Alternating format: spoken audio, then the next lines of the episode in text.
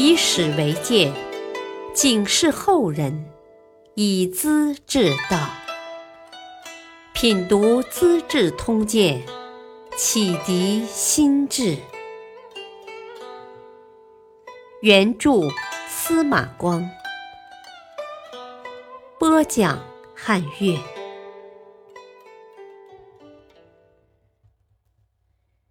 杨内史面似高丽，武则天传位太子。张易之兄弟一时间威风很足，可是邪不敌正，他们的心里总是惴惴不安，若有所失。武则天经常举行宫廷宴会，与会者按官位和权势的大小排列座次。张易之兄弟的座位在凤阁舍人宋璟的前面，但张易之对宋璟一向害怕。为了讨好，一天，张易之故意不先入座，等宋璟来了，走到他面前，拱手作揖，笑意满面：“啊，呃，宋军是天下第一流人才，怎能坐在后面呢？啊，来来来，请在这里坐下。”连忙拉他到自己的身边来。宋璟明知他在讨好，故作不解地问：“哦，呃，鄙人才疏学浅，官职卑下，张卿倒说我是天下第一，实在不敢领受啊。”说罢，赶紧坐在自己的位置上去了。身旁坐的是天宫侍郎郑镐，他碰碰宋璟。啊，忠成公，你怎么称呼五郎为亲呢？五郎是张易之的别称，当时出任奉臣令，皇帝最宠爱他，一向不叫名字，只称亲。这会儿宋璟无意中学着女皇的口气，是对张易之的打趣儿和调笑。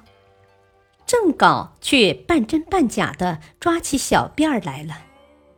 宋璟才正经八百的答道：“呵，从奉臣令的官职来说，他不也是天子的亲吗？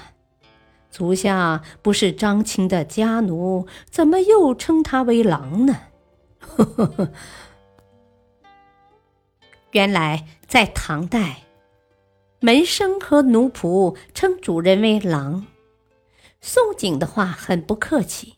满座的人都为他紧张不安，可见当时正人君子对张家兄弟的厌恶和鄙视。当然，阿谀捧场的人也不少。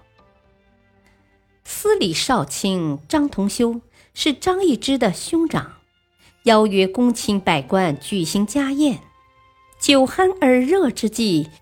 有人跟新任宰相杨再思开玩笑：“哦，杨内史面似高丽呀。”呵呵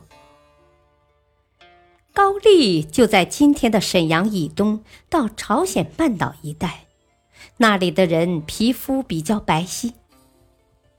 唐朝平服高丽后，不少高丽人进入中原，朝廷还排演了高丽歌舞，属于十部伎乐之一。舞女都是高丽人，说杨再思的面孔像高丽人，表面上是赞扬他面皮白净，其实骨子里带着嘲虐。一个宰相堂堂的高级大吏，凭细皮嫩肉讨皇帝欢心，不是太无聊了吗？谁知杨再思听了，反而十分得意，当即剪贴彩纸。折成头巾，把三品官的紫袍翻过来披上，扭扭捏捏为大伙跳起舞来。说他喝醉了兴奋也行，说他肤浅轻佻也行，反正逗得客人们哄堂大笑，哪有半点宰相的风度？张苍宗也在座，时人赞扬他的面貌美丽，有句口头语。六郎面似莲花。六郎是昌宗的别称，这会儿，大家又啧啧地向六郎打趣儿了。杨再思听了，连连叫道：“啊，不对，不对！”张昌宗问他什么意思，再思笑道：“乃莲花似六郎儿。”张昌宗好高兴啊！试想，不是人像花，而是花像人；人像花。花是主体，花像人，人是主体。花有凋谢之日，人的美丽仿佛就长驻不衰了。张六郎能不高兴吗？不久，张同修、张昌期和张昌仪等人因贪污四千民下了监狱，要受审判，罪该免官。司行政贾敬言审判的结论是：张昌宗强买民田，要罚铜二十斤。这个处理极轻，皇帝很满意。岂知御史却认为张昌宗是张家人的后台，应该免官。张昌宗很不服气：“我对国家有功，有罪也不至免官吧？”武则天征询宰相的意见：“哦，张昌宗有没有功呢？”杨再思首先表态：“哦，啊，昌宗配制神丹，陛下服用之后身体健康，万寿无疆，啊，这是最大的功劳，罪过再大也该赦免呐。”女皇十分高兴。当场宣布张昌宗无罪释放，恢复官爵。大臣们面面相觑，什么话也说不出来。左补阙戴令言为这事写了一篇《两脚狐赋》，嘲骂杨再思妖媚狡猾，像狐狸，只是长着两条腿，站起走路像个人样子。杨再思知道后十分气恼，竟借故把戴令言贬逐到外地去了。武则天病后住在长生院，别人都不接见，只有五郎和六郎侍候汤药。大臣们乘着空劝谏他说。啊，皇太子和相王是陛下亲生儿子，应当入室啊！外人是不可以进进出出的。这外人当然是指姓张的兄弟。皇帝不听，而二张实际上也在暗中准备退路了。这时，有人揭发张昌宗请长安术士李弘泰看相，李说他有天子的福分，造反的情绪很明显，请求追究。朝臣们纷纷提出意见，宋景尤其激烈，不把张昌宗的脑袋砸碎，胸中恶气难消啊！皇帝叫张昌宗向宋璟道歉，竟被拒绝接见，彼此关系越来越紧张了。这时，八十岁的宰相张柬之联络大臣，向太子请求诛灭二张，逼女皇交权，得到允许。于是，大伙从玄武门涌入武则天的住处。那二张兄弟来不及反抗，被拖到长生殿的走廊，立刻杀了。女皇听到外面吵闹，问是什么事。太子进院说明情况。武则天叹了口气：“唉，两个小家伙既然杀了，也就算了，你且回宫去吧。”私刑少卿还言范大步跨入，厉声说道：“太子就这么回去了？当初高宗将儿子托付陛下，几十年过去了，太子年纪不小，老是住在东宫，还成样子吗？天意人心，早就思念李氏。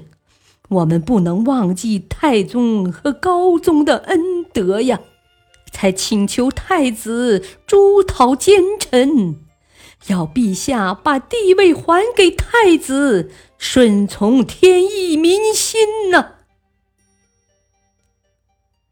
武则天看看大臣们的脸色，知道事情已不可逆转，一时无言可答。张柬之立即吩咐把张家弟兄全部抓获斩首，挂在天津桥头示众。他们的亲戚朋党也逮捕下狱。这时，张昌仪新建的豪华府宅刚刚落成，规模超过了所有的王公贵族之家。有人夜里在他的大门上写着：“一日思，能做几日乐。”“乐”和“乐”谐音，嘲讽他造的这么华美，又能做得几天乐呢？